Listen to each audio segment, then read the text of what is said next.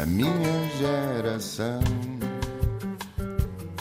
Ironizou o coração, alimentou a confusão, brincou às mil revoluções, amando gestos e protestos e canções pelo seu estilo controverso. Este país também é para novos e é por isso que recebemos em estúdio uma super produtora de séries e cinema que começou por querer ser atriz. Tem 30 anos e vai ser mãe daqui a dois meses. Viveu em muitos países, mas sempre esteve ligada a Portugal. Cresceu nos 90, rodeada de força feminina, é a mais nova de quatro irmãs, o que a fez mais madura para a idade. Começou no mundo do teatro com a avó, que escrevia peças, e como tem muitos primos, todos os verões faziam um espetáculo. Aos 15 entrou na Escola Profissional de Teatro de Cascais para ser atriz. Por lá esteve 3 anos e assim que terminou, voou sozinha para Londres atrás de um sonho, sem conhecer ninguém. Entrou na London School of Dramatic Arts e trabalhava num teatro para pagar os estudos. No fim do ano, fez uma peça onde assinou o primeiro contrato com uma agente que tinha um teatro no centro da capital inglesa. Foi aí que criou as próprias produções, abriu a primeira companhia de teatro com duas amigas e é nesse momento que nasce a paixão por produção. Atualmente, a viver por cá tem-se focado em atrair grandes produções para Portugal e para isso foi importante ganhar experiência em produções internacionais. Abriu a própria empresa e no meio da pandemia fez várias produções internacionais, entre elas House of the Dragon e Velocidade Furiosa. Sofia Noronha, muito bem-vinda. É verdade, muito obrigada. Conta-nos lá sobre, sobre esta tua empreitada, como é que se ganha a confiança de grandes estúdios de cinema? Não é assim, não é fácil, nem é para todos. com uma boa pergunta. Mas antes queria só agradecer o convite, porque é uma honra uh, fazer parte de um programa que uh, procura conhecer mais pessoas que estão lá fora e que vêm para cá para tentar crescer ao máximo em Portugal e conseguem chegar a sítios que muitas vezes nem toda a gente sabe. Uhum, Por isso, pesquisando um bocadinho sobre o teu programa, a originalidade e os convidados que tu tens aqui é espetacular. Por isso, Obrigada, parabéns. Sofia, também por eh, enriqueceres este leque de convidados. Vamos a ver, vamos a ver.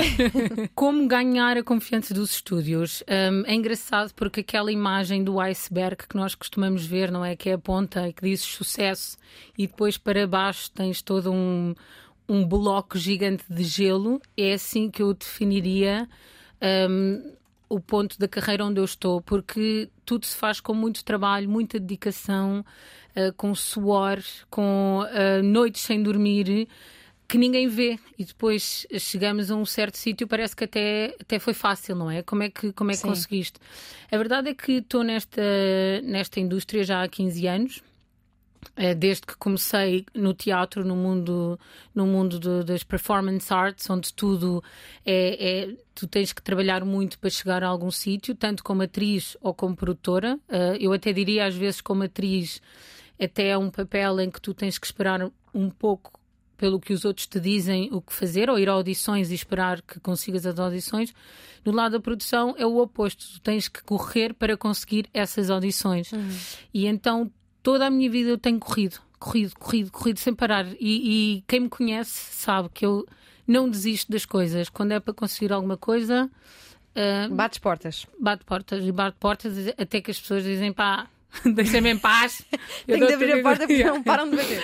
Mas, mas também com estes estúdios tem sido grandes aprendizagens, eh, tem sido também aceitar papéis nos quais eu não estou no comando, então como assistente ou como, como, como eles dizem lá fora, shadowing. Então é como se tu fosse a sombra de um produtor grande ou de um realizador e, e observar.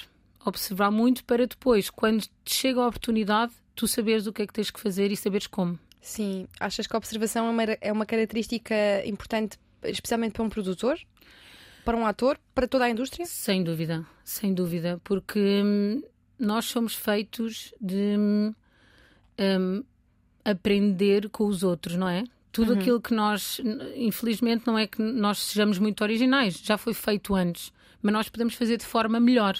Mas como é que podes fazer isso? Observando. Sim. E olha, como é que de repente, porque foi mesmo muito rápido, é mesmo de repente, eh, esta experiência de ter que gerir uma equipa tão grande de pessoas? Uh, foi, foi um enorme desafio. É engraçado porque muitas das vezes as pessoas não têm noção dos desafios que nós vamos, que a produção, e vocês sabem, não é? No, o que é que é, é pôr de pé um programa uh, às vezes só se vê o, o, resultado final, não é? Nós agora estamos a ver os episódios do House of Dragons e é tipo, ah, que giro!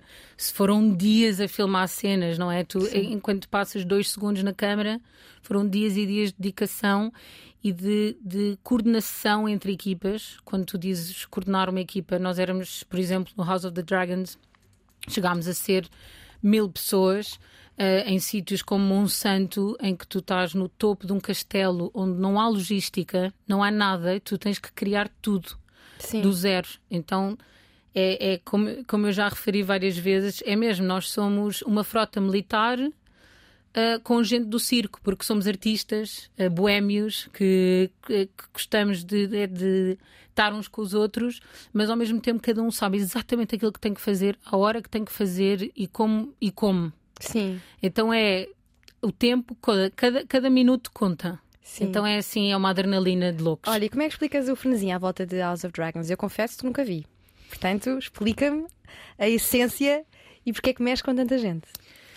Uh, pronto, no fundo isto já vem através de uma série que teve muito sucesso. Uhum. Uh, Game of Thrones foi uma série que eu, eu, também não me sinto entitled a falar, sabes, não, não é a criatividade, não é minha, apesar de me sentir muito parte do, do processo.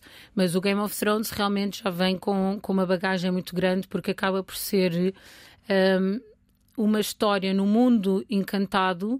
Um, em que tu, apesar das, das, personagens não terem nada a ver medievais ou, sabes, uh, uh, homens da pré-história, tu identificas-te com as emoções e com a narrativa de cada personagem. E é isso que transporta também para uma série como esta. E muita gente que diz assim: eu não tenho nada a ver com histórias de dragões e, uhum. e, e histórias medievais e antigas, porque é que eu havia de ver isso?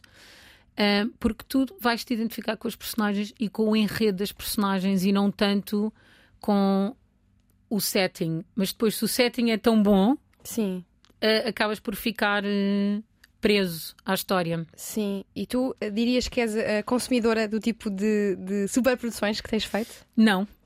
De todo, de todo, um, mas cada vez mais encontro o encanto de cada produção, não é? Quando chegou a Velocidade Furiosa, tu pensas mais uma, estamos em qual? Não é? Sim, Estás a eu contar? fiquei na dois. Que o meu irmão em pequeno adorava, via aquilo em loop.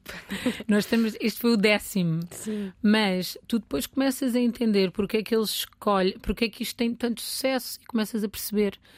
E falas com o realizador, falas com quem está a desenhar eh, os cenários ou quem, ou quem está a fazer os guarda-roupas ou os settings onde nós estamos a filmar, não é? Porque, por exemplo, a Velocidade Furiosa já passou por uh, eh, 20 e tais países. Sim. Já filmou em imensos sítios. E tu encontras a ligação, mais uma vez, com as histórias. Eu, foi engraçado que o realizador disse-nos na altura que A Velocidade Furiosa é um, um filme que acabas por eh, te identificares com a classe social ok? Então não é um filme em que tu pensas eles estão lá em cima e eu nunca vou conseguir chegar a esse patamar. Não, as personagens podíamos ser nós. Sim, há uma identificação real. Exatamente. E ouvi dizer que foi um grande filme, ou vários filmes, para fechar as estradas em Portugal, para gravar. Foram noites e noites. Ainda por cima há poucas estradas em Portugal, Meu não é? Deus. Por acaso é uma história engraçada. Uh, queres que eu conte? Quero, claro. Se calhar vamos ter que precisar de duas, duas ou três horas neste programa. Quando quiseres para cortar, diz só. Ok, Sofia, faça assim, está, Exato. Menos, fala menos. Mas muito rapidamente foi. Um, nós, nós inicialmente tínhamos. Um, eles pediram-nos para procurar sítios uh, parecidos ao Rio de Janeiro, porque era para ligar ao número 5. Eles fizeram okay. um, um, o filme número 5 no Rio de Janeiro. E então um, pediram-nos para procurar ruas e ambientes tropicais. Porque eles iam filmar a autoestrada em Montenegro. Ok, qual foi o, o sítio escolhido? Era onde estávamos Sim. no início do ano, até que eles nos ligaram e disseram: Olhem, infelizmente já não vamos para Portugal, não faz sentido, porque já não precisamos de, do Rio de Janeiro, agora só queremos a autoestrada. e nós, sabes quando um cliente diz então sim, adeus, sim. nós já tínhamos empresa criada, já tínhamos tudo, a logística preparada para, para chegar. E nós, uns dias antes, tínhamos feito uma pesquisa para procurar estradas parecidas à de Montenegro, sabendo que nunca ia ser necessário Portugal, Sim. mas fizemos isso por livre espontânea vontade. Uh, eu com a minha colega Mariana até tivemos a fazer, olha, esta é muito parecida, e ligámos à concessionária da A24 e eles foram tão simpáticos. Eles disseram que espetáculo esse programa, uh, acho uma ideia fantástica.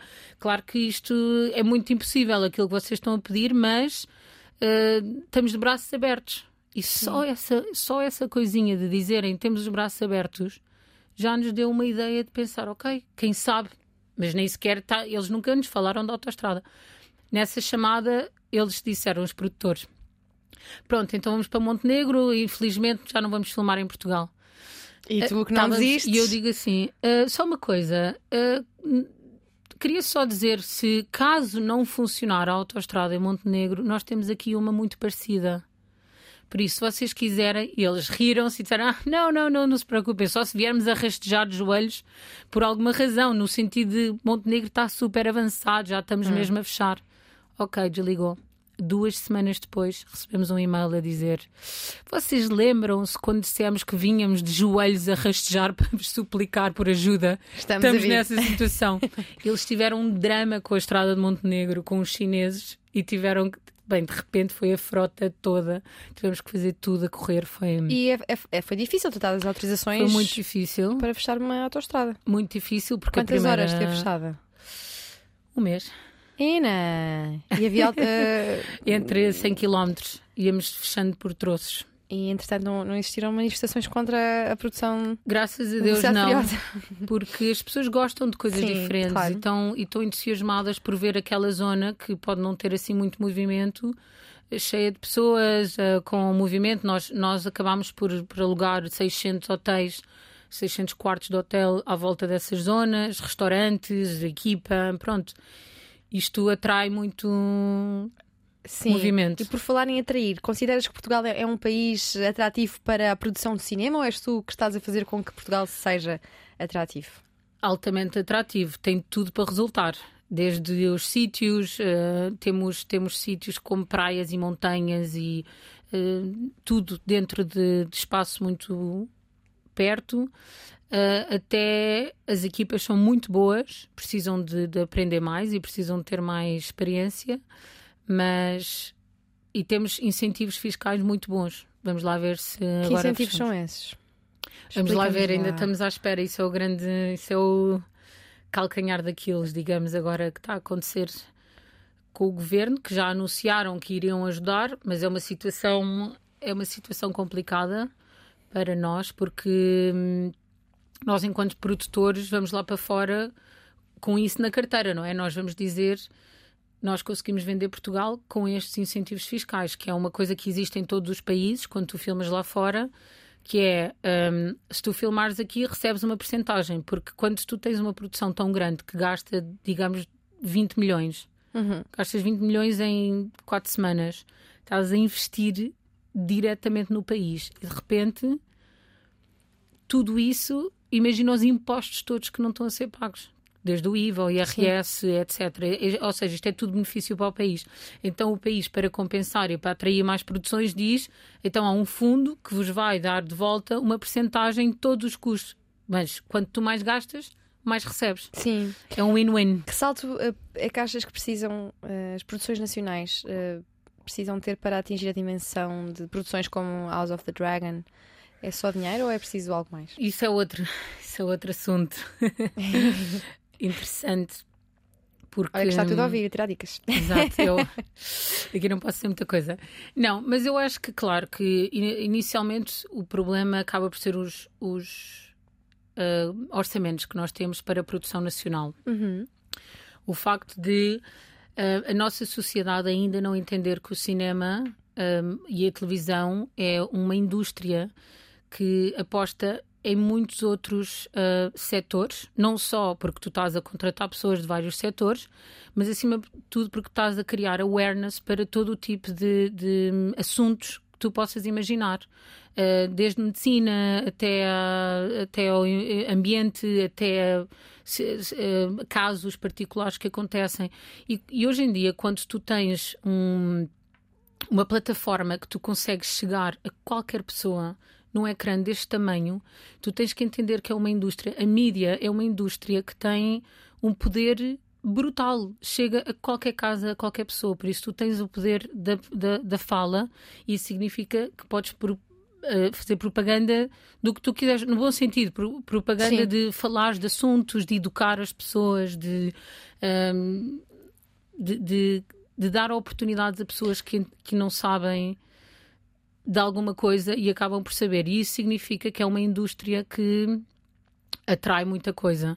E noutros países, Inglaterra, Estados Unidos, é uma das indústrias que está no topo. Só que tu vês em Portugal e é uma indústria que ainda não é considerada uma indústria do topo. Não, é, uma, não é uma indústria que as pessoas recebam bem. é, não é uma indústria que, que as pessoas olhem, que, o- que o average viewer olha e diz: Ok, eh, eu vou investir. Não, ainda, ainda está um bocadinho. Mas achas então que é, é basicamente falta de financiamento? Não há problemas, por exemplo, falta de criatividade nos guiões? Uh, e depois, isto é uma consequência que é se tu uh, não tens uh, os orçamentos, não é? Porque tu, tu vês o orçamento de Estado da cultura.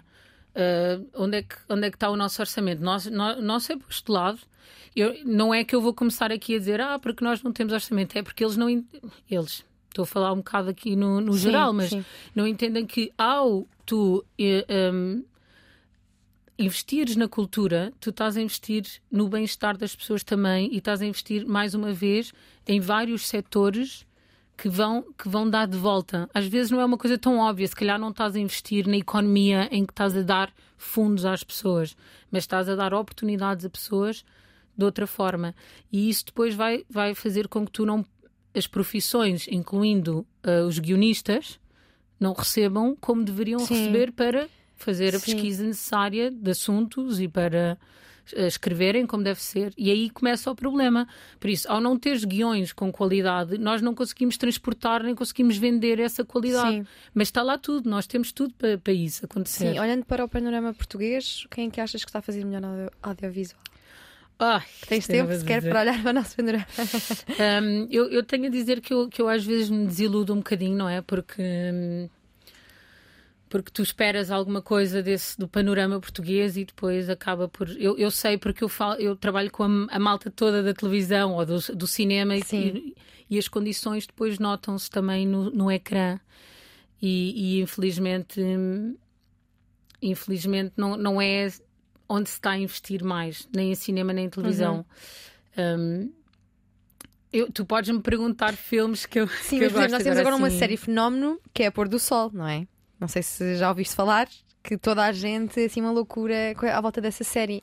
Eu nunca vi, portanto, eu não posso opinar, mas Também nunca vi, mas não é telenovela.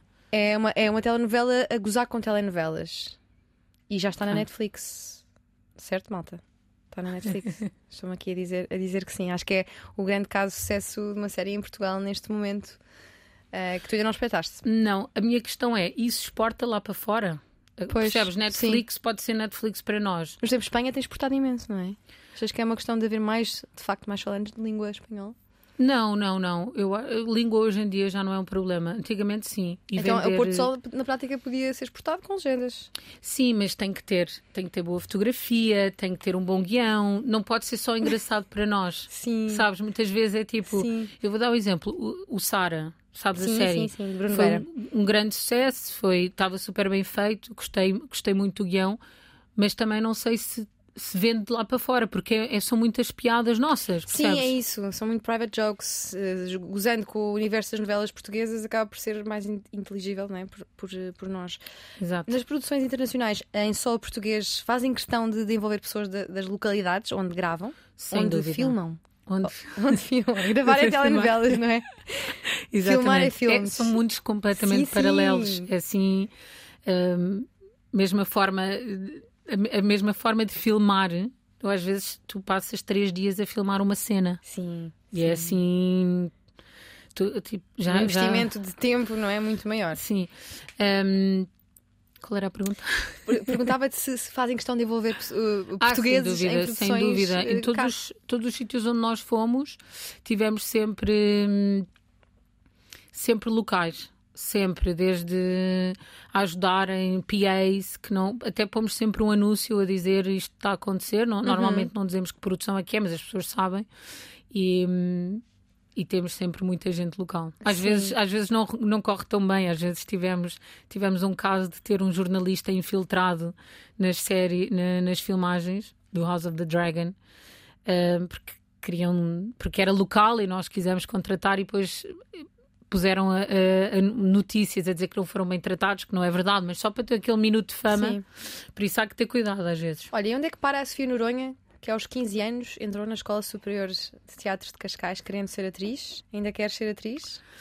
Um, Algum dia? Primeiro, eu quando estou em palco já começo com os calores. já, já na altura começava, era um terror, eu lembro-me. A minha mãe dava-me assim uns remédios para não suar tanto e eu, que calor, já nervosa. Por isso, Suas é menos novo. na produção? na produção, não, mas, é... mas ninguém olha para mim. Sim, é verdade. Não, eu Estás gosto muito, muito de estar em palco quando as personagens são assim mais dark ou assim, onde tu possas um bocadinho alterar o teu universo, porque eu sou uma pessoa alegre, cheia de energia, sempre comunicativa. Depois, quando vais para personagens assim mais que exploras o teu lado mais obscuro, eu gosto disso. Então, mas não, não está no futuro que vês à tua frente voltares a esse papel que te levou, no fundo, para esta área? É, depois da tua avó, obviamente. É verdade. Hum, por agora acho que não. Por agora hum, estou bem. Eu, eu conto uma história. Eu fui fi- filmar uma série em Tenerife antes da da Velocidade Furiosa. E estava com o showrunner, que é como eles chamam, eh, é, é a figura que hum, visualiza toda a série e que escreve. É uma figura que ainda não existe cá em Portugal, mas cada vez mais é conhecida nas séries. E ele, ele tinha uma personagem, ele disse assim: Eu era a produtora, não é? Então estava ali com ele a falar de coisas de negócios, coisas mais eh, orçamentos e coisas sérias. E ele depois disse: Então, se eu te der um papel, gostavas de fazer isso? E eu fiquei logo assim, tipo, com cara de miúda, ah, já toda nervosa. E ele, então, passas de um mulherão aqui a falar de negócios e de orçamentos para uma meninazinha que não sabe o que é que, onde é que se há de meter. E eu, é melhor eu não fazer já. Pois eu não podia discutir tanto os orçamentos e não podia. Sim. Então mantivemos assim. Tu, esse- quando vais para Londres, entraste na London School of Dramatic Arts. É fácil entrar? Como é que foi a experiência? O que é que podes dizer sobre esta, esta tua primeira experiência internacional? O que é que Um, aprendeste?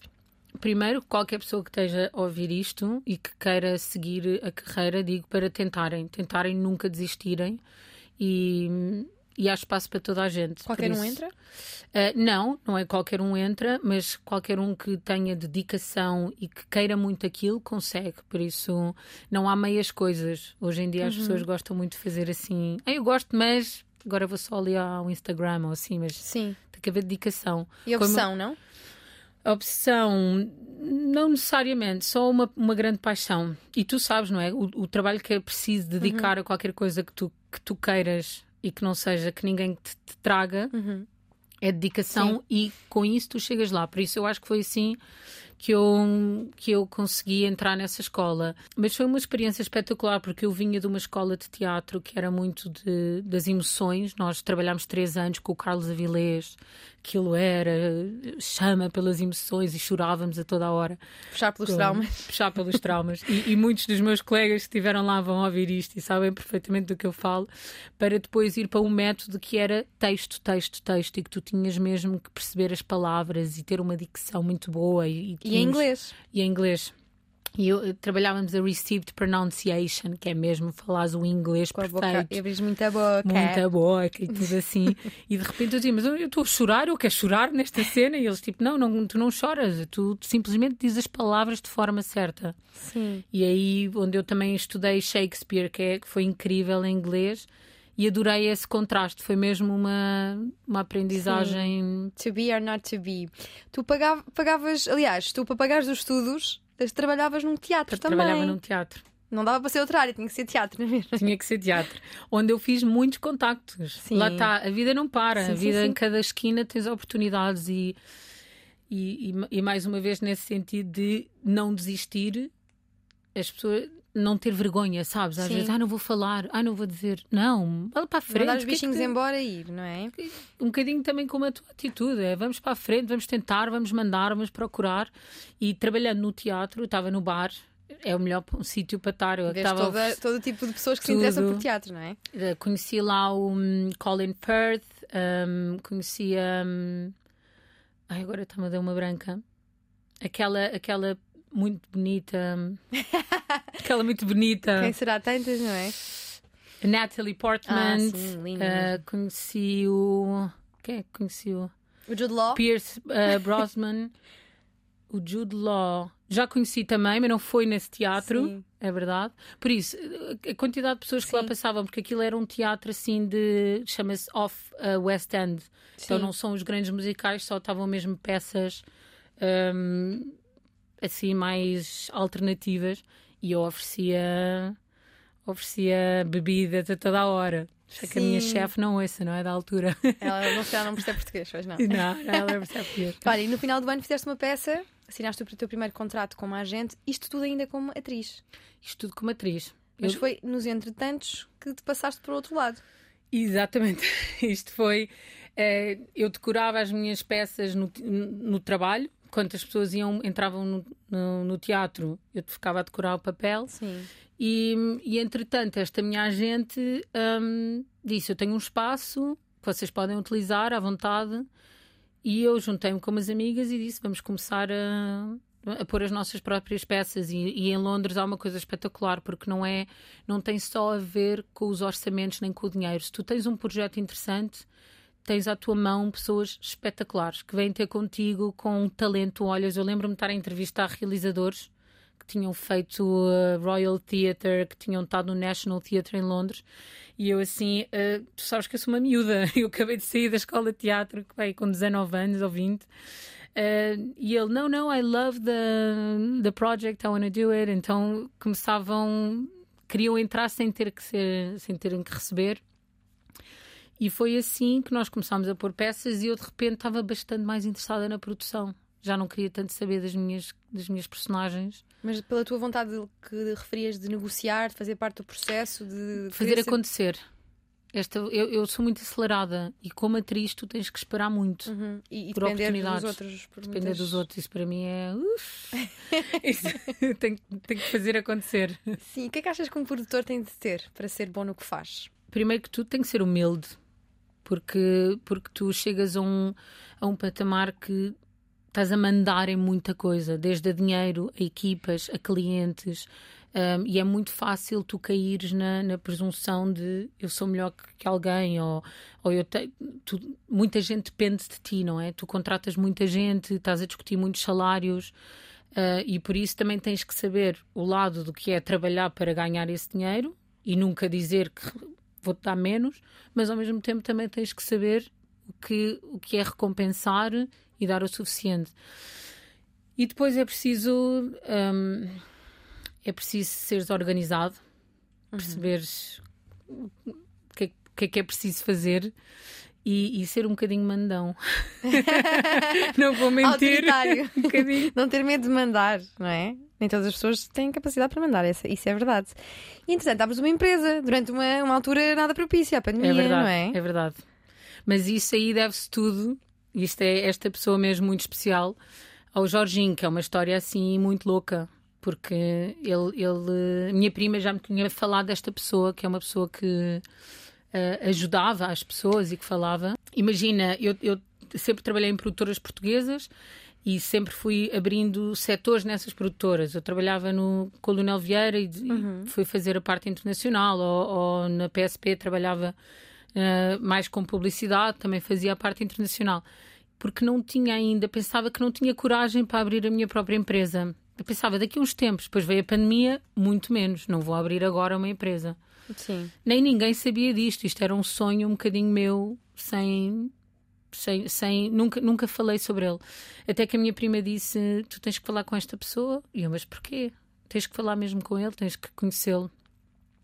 E eu comecei a receber mensagens deste Jorginho. Eu, Porquê que esta pessoa estava a mandar mensagem? Coisas mais estranhas. E eu não sou nada destas coisas, sabes? De acreditar em nada, mas realmente ele mandava-me assim durante a pandemia umas mensagens: Olha, se precisares de falar, vamos falar. E eu, nos dias mais down, sabes, daqueles dias de Sim. pandemia, e ele, queres falar hoje?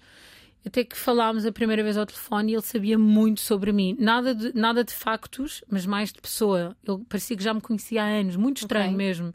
Eu, ok, esta pessoa tem alguma coisa. Assim que nos sentámos a primeira vez, ele disse assim: Tu tens que abrir a tua empresa já. E eu, mas tu nem sabes da minha carreira, não, não contei nada. E eu sei que ele não sabia nada da minha história. E ele, não, eu sei que tu tens que abrir a tua empresa e agora. E eu, eu não vou abrir empresa nenhuma, eu vou apanhar um barco, que foi o que eu fiz, para Ibiza, vou, vou desligar-te tudo. Eu não vou trabalhar agora, estamos numa pandemia, porque é que produção ia dar agora? Estava tudo sem, sem trabalho. E ele, espera que já vais voltar. Eu, vais voltar o quê? Fui para o barco uma semana depois o barco estraga-se, tem que sair da água e eu tenho que voltar para Lisboa. Foi um pouco como disse... aquela história de Montenegro? Foi Montenegro igual. E ele disse: Agora que voltaste, vais abrir a tua empresa. E eu assino uma empresa, a Sagesse, que eu já te explico porque o nome Sagesse Productions. E ele diz-me: Agora as coisas vão começar a acontecer. Eu, no meio da pandemia, preciso de dinheiro, preciso de um ordenado. Eu estava a zeros, não tinha ordenado, não tinha nada.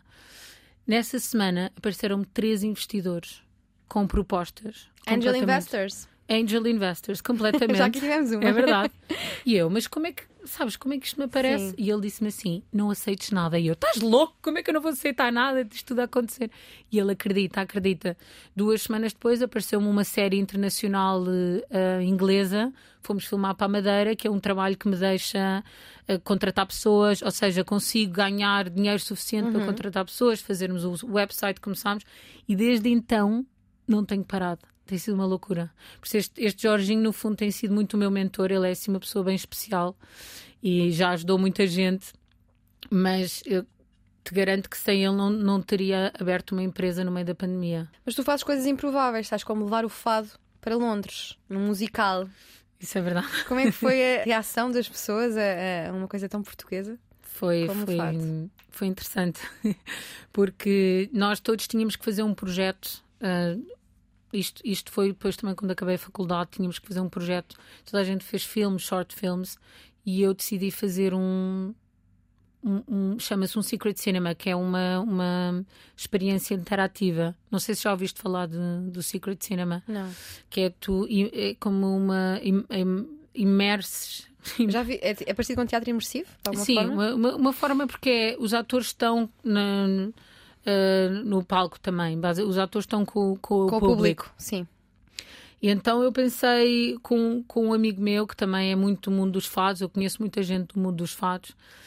Pensei como é que eu vou, se eu não estou a viver em Portugal, como é que eu vou levar um bocadinho de Portugal para Londres? E então um, Estavas homesick. Estava homesick, já, já tinham sido sete anos em Londres, já estava tudo que era Portugal, eu já tinha saudades. E, hum, e fomos buscar então. Um, há o Village Underground cá e há o uhum. Village Underground lá, que é assim um warehouse enorme, todo feito em tijolo. E nós fizemos as ruas da Alfama. Então tu entravas como se estivesse em Alfama e ias tendo barraquinhas de chouriço ou de pastéis de nata, várias coisas portuguesas, a ginginha, etc. E depois entravas para uma casa de fados, que era, era o, o, o cenário em que podia jantar nas mesas e os atores também eram como se fossem os convidados e depois começavam a encenar todo uma, um enredo em que iam, contando, iam cantando fados também. Nós fizemos assim a achar que isto ia ser uma experiência, pronto, nada de mais, de repente começa muito interesse, sai na Time Out Londres, que é, é a revista mais distribuída em Londres porque é grátis, então é uma revista uhum. que todos os os um, metros recebem, de repente estava lá o Once in Fado. A BBC começa a falar sobre isto, começamos a ter uma data de entrevistas, uh, mas também não podíamos fazer sem o patrocínio e a ajuda toda das marcas portuguesas que acreditaram no projeto a começar pelo embaixador português na altura, que depois também nos ajudou a conectar com variedíssimas marcas de pastéis de nata, bancos, tivemos também a ajuda do Novo Banco, tivemos da Caixa Geral de Depósitos, tivemos da Sagres, tivemos... E as marcas quiseram, acharam piada fazer assim uma... Mas a, a maior parte do público era, eram ingleses e os atores eram portugueses? Eram portugueses, exatamente, mas o, o, o a peça era em inglês. Só os fados é que eram em português okay. e depois tu conseguias ver, conseguias ver a tradução dos fados. Ao mesmo tempo que eles estavam a ser cantados? Exatamente. Okay. E depois começámos a produzir para Luxemburgo, para Bruxelas, para Paris. E não o fizeram em Portugal? Não, porque não ia ter o mesmo impacto. Claro, sim. Mas depois tivemos que parar, porque eu entrei no mundo dos filmes e. Sim, mas isto é, um, é mais um capítulo eh, improvável e especial de, do, do teu percurso. Que outras identidades portuguesas é que podem chegar a públicos lá fora, além do fado? Nós temos muitas histórias para contar. Nós somos um dos países com histórias mais ricas para contar e que menos sabemos vendê-las. Por isso é que eu acho que temos tanto potencial. Sim. Enquanto produtora e dona de uma produtora, o que é que pode ser feito para, para haver mais inclusão nos castings de elencos para grandes produções? É interessante falar disso porque hum, lá fora, pronto, trabalhando com produtoras no UK e nos Estados Unidos, um, há, um, há um grande apelo à diversidade cada vez mais. Uhum. Então é uma coisa que, que, começa a ser obrigatória nas produções, uh, não só para o elenco, como também para as equipas. Cada vez mais tens a diversidade, e não só de mulheres, mas também de raças, de culturas, de uh, religiões, que começa a ser um requisito quase que nós tentemos incluir uma, o máximo de diversidade. Sim. Um, mais uma vez, é, é uma questão não, não, não queiro. Não, é isso que tu estás a, a tentar saber, verdade? Sim, o produtor tem algum papel nessa, nessa seleção de, do casting ou não? Sem dúvida, sem dúvida. Mas também depende da produção. Quando tu tens um, um Game of Thrones, os, os, atores principais já vêm escolhidos, não é? Mas conseguimos incluir o máximo Sim. dos portugueses. Nós tivemos bastante atores portugueses agora na House of Dragons, mas mais como figurantes. Um, nós tentamos um, recomendar o máximo de pessoas possíveis, mas depois tem a Sim. ver com o processo criativo. Se o, se o projeto é teu como produtor, se és tu que estás criativamente a produzir, isto são dois tipos de produções, um, aí já tens muito mais um, responsabilidade sobre o casting que escolhes. Sim, olha, e exigências e extravagâncias das produções internacionais, há algumas que possas partilhar? Há tantas, meu Deus. Um, a começar, eu lembro-me quando fiz o, o, primeiro filme aqui, tínhamos o Harvey Keitel, um, que, que tinha 300 mil extravagâncias, mas coitado, ele também já estava a ficar velhote. então podia era. extravasar à vontade. Podia extravasar à vontade, desde a comida, o que é que ele escolhia, o sushi, que não era partido de certa forma, até tinha, tinha, uma, tinha a família dele e cada membro da família tinha o seu carro e os seus, os seus telemóveis. Era assim que tinha que ser a melhor suíte. Já não me lembro onde é que foi, no, no Ritz ou no Tivoli, assim, tudo top. E, e, e quando, quando, e quando ele estava a, a atuar, tínhamos não sei quantos iPads com, com as falas dele. Ele já uhum. nem decorava as falas, estás a ver? Então era. Mas, mas ele merece, ele já está num estado da carreira que ele pode pedir o que ele quiser. É assim, é difícil lidar com o casting casting normalmente é muito difícil. Nós, nós estivemos a filmar uma série em Madrid em que tínhamos um, um hotel inteiro para nós e um, porque era a altura do, da, da, pandemia, etc. E então e era um hotel, eu não vou dizer nomes porque eu não sei depois quem vai ver isto, okay. mas era um hotel mesmo no centro, gigante, tinha 300 e tal quartos para 25 atores, eles, aquilo era deles. Um, e a atriz principal estava no topo, na, na suíte, e eu começaram umas obras perto, mas imagina aquilo tem não sei quantos andares, não só via muito. E ela quis mudar de hotel. Então imagina, tivemos que arranjar todo um hotel diferente, com não sei quantos quartos, completamente Sim. vazio, chama-se o Bubble Hotel, que é só para os atores. Mudou-se tudo porque a menina não queria. Olha, e num curso de produção há um, há um, capítulo só para, para as extravagâncias que um produtor vai apanhar ao longo de uma vida a produzir cinema e séries. Muita paciência. Isso é, tens que ter um, uma tese de paciência para lidar com atores. E estrelas acessíveis também existem ou não? Estrelas? Atores acessíveis, estrelas acessíveis, muito, mundanas. Muito. Olha, o Jason Momoa, é, que, fez, que fez agora a Velocidade Furiosa, que é o Aquaman, super simpático mesmo, ficou muito amigo dos nossos drivers, eh, uma pessoa muito acessível, tipo, eh, a dar presentes, a dizer eh, queres vir sair. Por isso, há de tudo, no há fundo, tudo. nós somos. Mas, mas dirias que é a maioria? Não. Apreciamos a, a, honestidade. Não mesmo. Sofia, quando tu chegas a Portugal em 2016, vinda de Londres, sentiste que foste vista como uma miúda? Como é que ativaste o teu uh, natural tenho de me safar perante isto? Eu acho que continuo ainda a ser vista como uma miúda, mas agora com esta barriga talvez uma miúda com miúdo. assim. Exato. um, mas eu acho que hum, sempre me mantive na minha, sabes? Sempre uh, observar muito, uhum. perceber o que é que eu quero tirar de cada pessoa e a tentar uh, aprender o máximo possível. Nunca chateando, eu não sou uma pessoa muito conflituosa. Sou quando, quando as pessoas não não têm razão de o ser, sabes? Então aí sou a produtora que ponho as pessoas até se afastam, mas até, até lá não, não faço conflito com ninguém, tento só um, apreciar o melhor de cada pessoa. Eu sei que tu ainda tens muita coisa pela frente, muita coisa para fazer, ainda não chegaste ao topo onde queres chegar. uh, o que é que te falta fazer? O que é que te falta produzir na vida além de um bebê? Isso é a maior produção que aí vem. É uma mega produção. Mas também já é um sonho muito antigo, por isso sempre quis ser mãe. E, e é engraçado que a minha carreira, agora que está a chegar a um, um patamar interessante, também ao mesmo tempo estou. Uh, estou a ser mãe, por isso são... Mas é engraçado como a vida, se tu deixares ir, a vida vai-te mostrar o caminho. Mas em termos da minha carreira, quero fazer ainda muita coisa, sem dúvida. Uh, principalmente levar histórias portuguesas lá fora. Quero, quero produzir um, as, as minhas próprias coisas, mas já com um know-how diferente do que seria produzir diretamente. Sim. Em relação à maternidade e ao trabalho exigente que tens, eh, muitas mulheres, se calhar, como disseste, estando nesta fase da carreira tão ativa, se calhar poderiam, eventualmente, é o que acontece muito em Portugal, adiar a maternidade.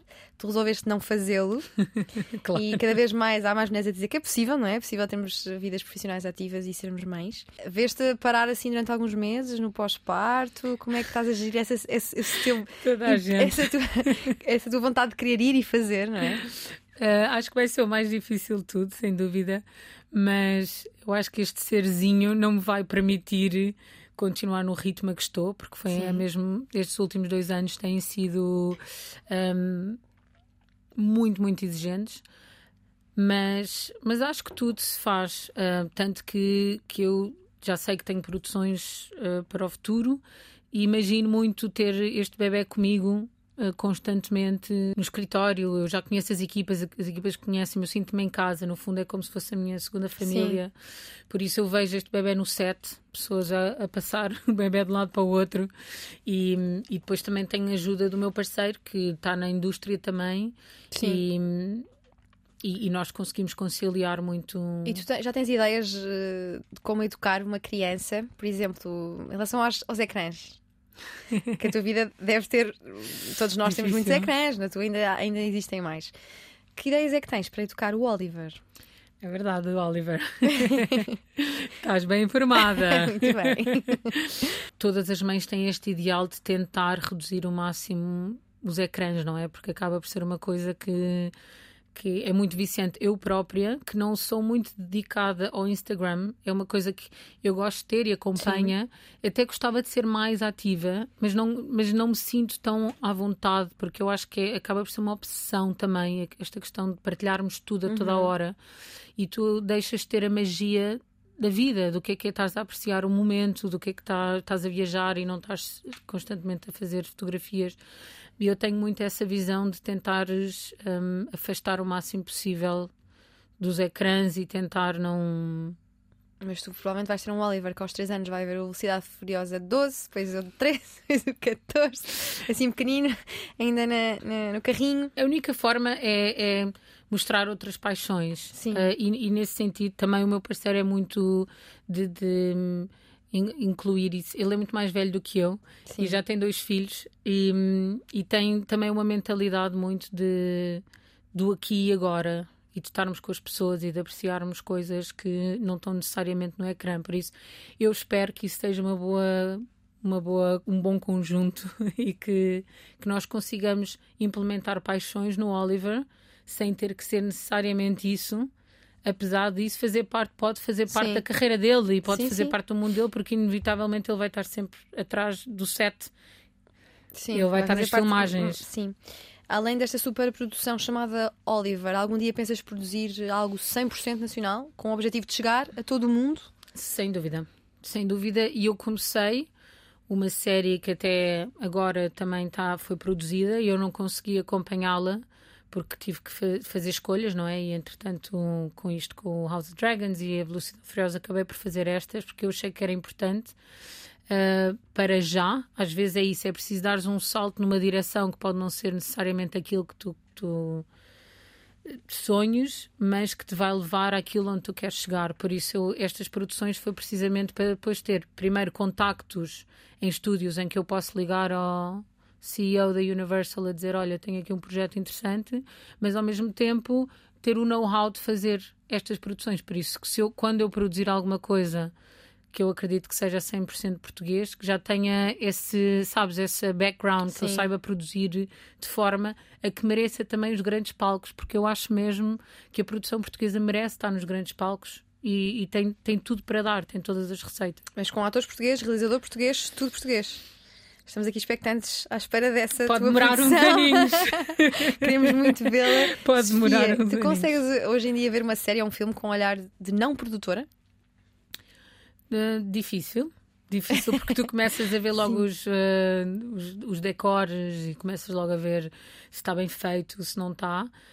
Um, mas tem havido séries muito boas, um, mais um, em, em termos do tema, que me conseguem levar, que consigo desligar. Quais são elas?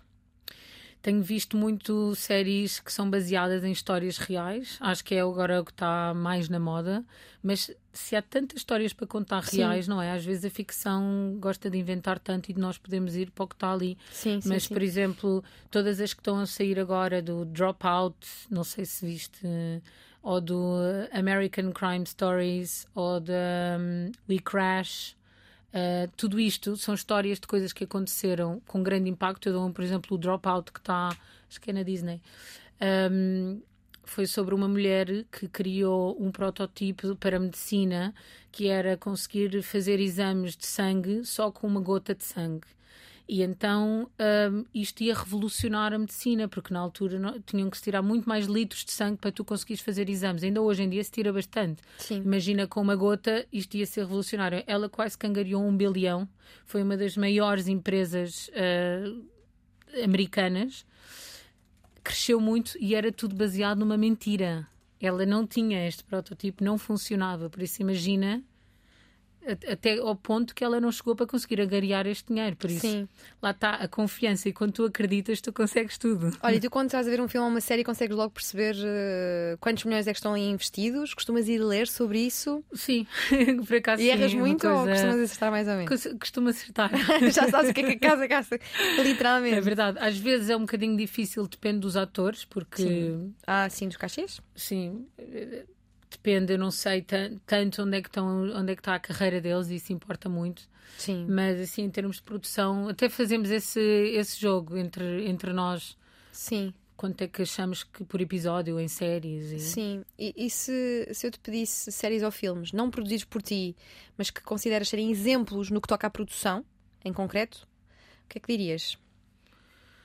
Ahm, em termos de produção. Pode haver hum, séries e filmes super bem produzidos, mas que o argumento não, não te chama tanta atenção ou não, não te acontece. Isso é, uma, isso é uma pergunta interessante. Nunca sentiste pá, podia ter, gostava de ter sido eu a fazer eh, esta produção. Não, porque acaba, porque se o guião estiver bom, acaba por. eh, Valer a pena. por valer a pena, não sei. eh, lá está, está tudo no guião. Sim. Tu consegues, se o guião é bom, o American Crime Stories eh, do O.J. Simpson, primeira série, o guião está tão bem feito, aquilo é tudo quase passado numa, numa sala de tribunal. Uhum. Mas tipo, nem, isso nem importa, porque o que importa são os atores e o, e o guião. Mas, mas vou pensar nisso. Sim, e quantos produtores é que é preciso para um filme? Não é só um produtor, há o produtor executivo, há o. Não, há assistente. toda uma hierarquia.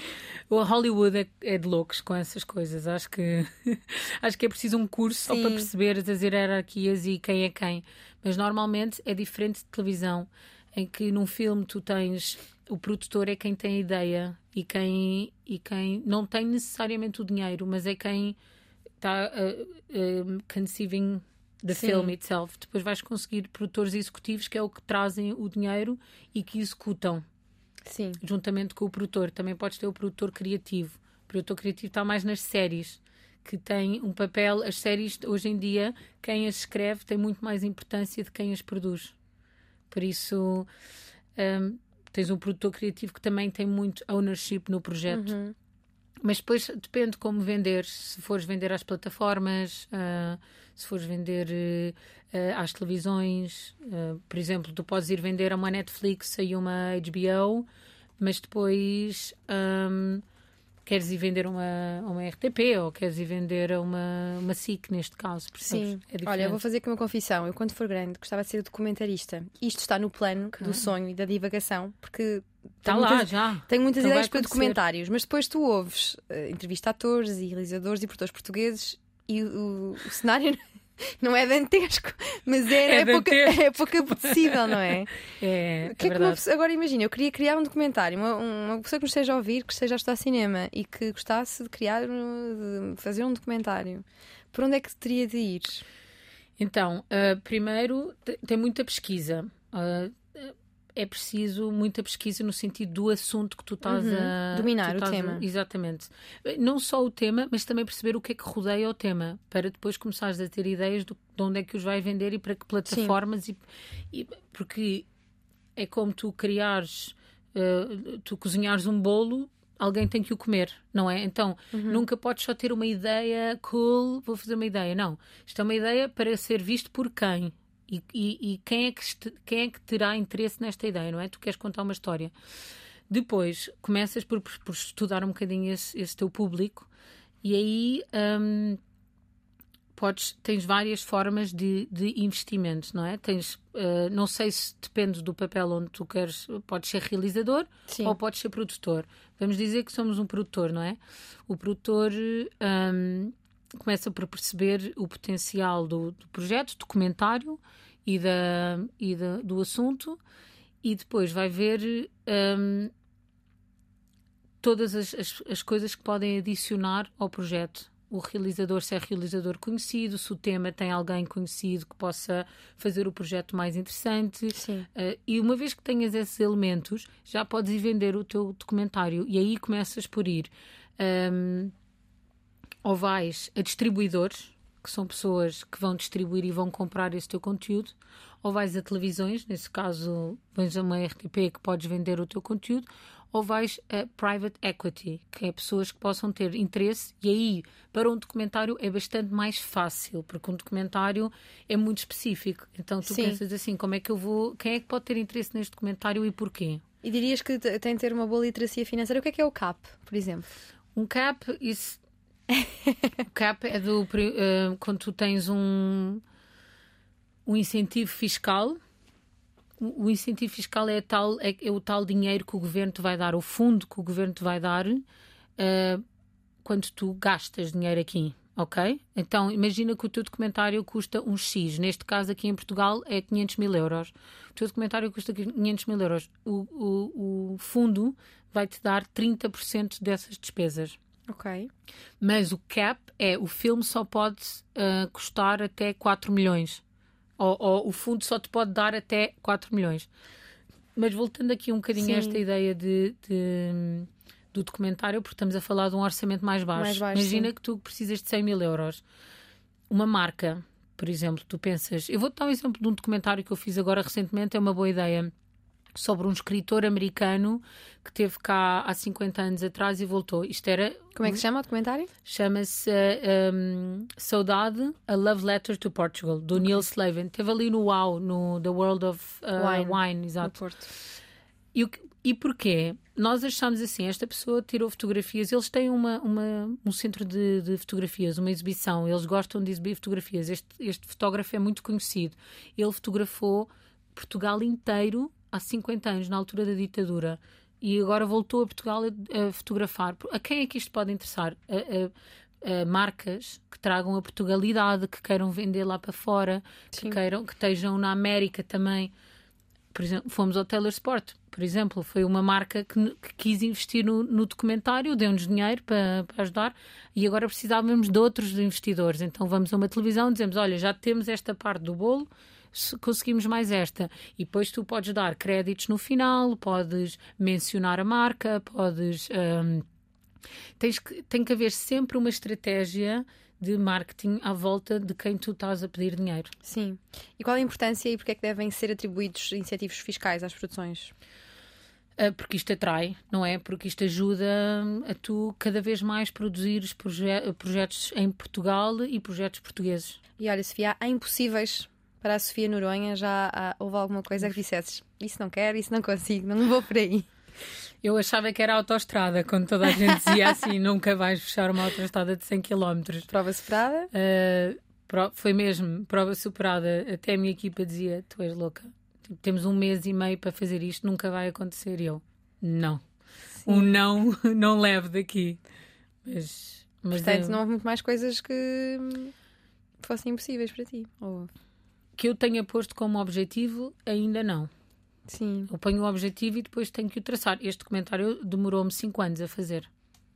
Hum, é, mais, é mais difícil e mais demorado do que um filho. É verdade. Para ser feito.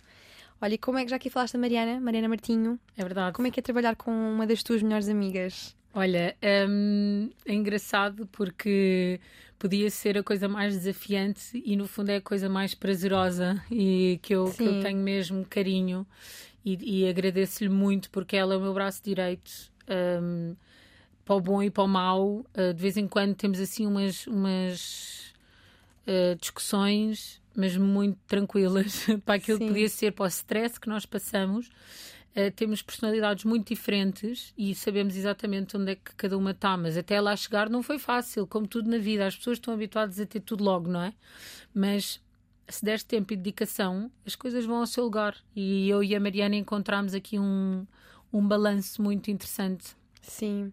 E olha, quando fores para casa, vais ver eh, Netflix, HBO? Costumas ver muitas séries? Uh, para relaxar? Para dormir, sim. Ponho para sempre adormecer? para adormecer, sim. Mas agora as minhas noites já estão um inferno, por isso vejo séries. Agora estou a ver uma que é Industry, é na HBO. Sim. É, é, duro, não é para toda a gente, mas lembra-me os meus tempos em Londres e eu tenho saudades disso. E tu estás sempre de olhos postos no, no futuro, no que a audiovisual diz respeito, ou também gostas de ver os clássicos, os filmes mais Muito. antigos? Adoro ver os clássicos, eu acho que é isso que tem que nos alimentar, porque hoje em dia as séries já estão tão um, mascaradas quando os antigos, os clássicos é a história, é uma narrativa tão simples. E eu, eu já mencionei isto várias vezes, mas o Clint Eastwood, que uhum. tem histórias em que tu estás a filmar num sítio e é tudo a ver com a, a, relação de uma pessoa, porque tu podes dizer tanto numa relação com uma pessoa entre as personagens, não é? Não precisas de muito, muita ação e muitas explosões. Sim, quais são os clássicos que te trazem assim mais conforto visual? Que um... gostes mais de recordar? Ou que, que aconselhes hum, a quem nos esteja a ouvir, que não conhece ou que ainda não, não investiu muito a recuperar alguns clássicos, clássicos. do passado? Um, gosto muito de cinema italiano, o Cinema Paradiso uhum. ou, ou A Vida é Bela, sempre Sim. clássicos bons. Gosto também, assim, não é tão clássico, mas assim um bocadinho mais, mais rough. Um, a Cidade de Deus é Sim. um, mais uma vez, é sobre a narrativa. Um, mas assim também Clint Eastwood recomendo todos. Sim. No cinema há, assim, há uma espécie de choque entre o que é comercial e os blockbusters e o cinema mais uh, alternativo ou intelectual. Como é que tu uh, arrumas esses dois, essas duas uh, tipo de produções internamente? Acho que as pessoas não têm que classificá-las. Aqui em Portugal acontece muito, tipo cinema de autor, ou oh, que horror os, os, comerciais. Não, acho que há espaço para todas as, as um, vertentes e acho que o comercial é necessário, porque o comercial é um, é um tema é um tema, não, é um género que é para nos um, puxar para cima, para não pensarmos muito. Para, tem, o seu, tem a sua missão, não é? O comercial, e para chegar a várias. a todo o tipo. O, cinema de autor tem a sua missão também para nos fazer pensar, para entrarmos um bocadinho mais na, na perspectiva do autor. Por isso, todos eles são importantes. Nós não devíamos classificar. As pessoas adoram Sim. pôr labels. Sim, é muito difícil encontrar alguém que diga que, que navega os dois, os dois mundos, não é? Mas, mas não sei porque, porque não, porque não, não é? Sim. Porquê que não podemos ser tudo? Quando era pequena, a avó escrevia peças de poesia que todos os primos tinham de decorar. Era um grande show, tinha de ser à séria. Os amigos dizem que dentro do grupo é a pessoa com mais energia, mais boa onda e que está sempre com o verbo ir ligado.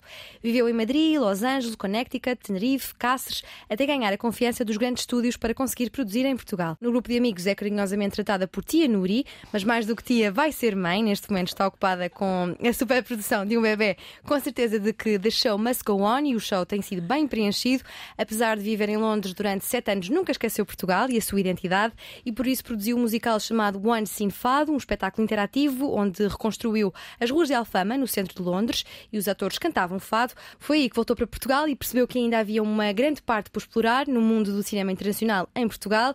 É independente e despachada e sempre foi assim, até quando nasceu. Foi um parto rápido, quase uma metáfora para como vive a vida, sempre a arranjar soluções. Já fez um pouco de tudo, trabalhou em teatros, esteve em restauração, deu jornais. Quando chegou a Portugal em 2016, vinda de Londres, era vista como uma miúda, mas agora são os grandes estúdios que vêm atrás dela. Voltou para ter o Oliver, mas sabe e sente que as viagens ainda não acabaram.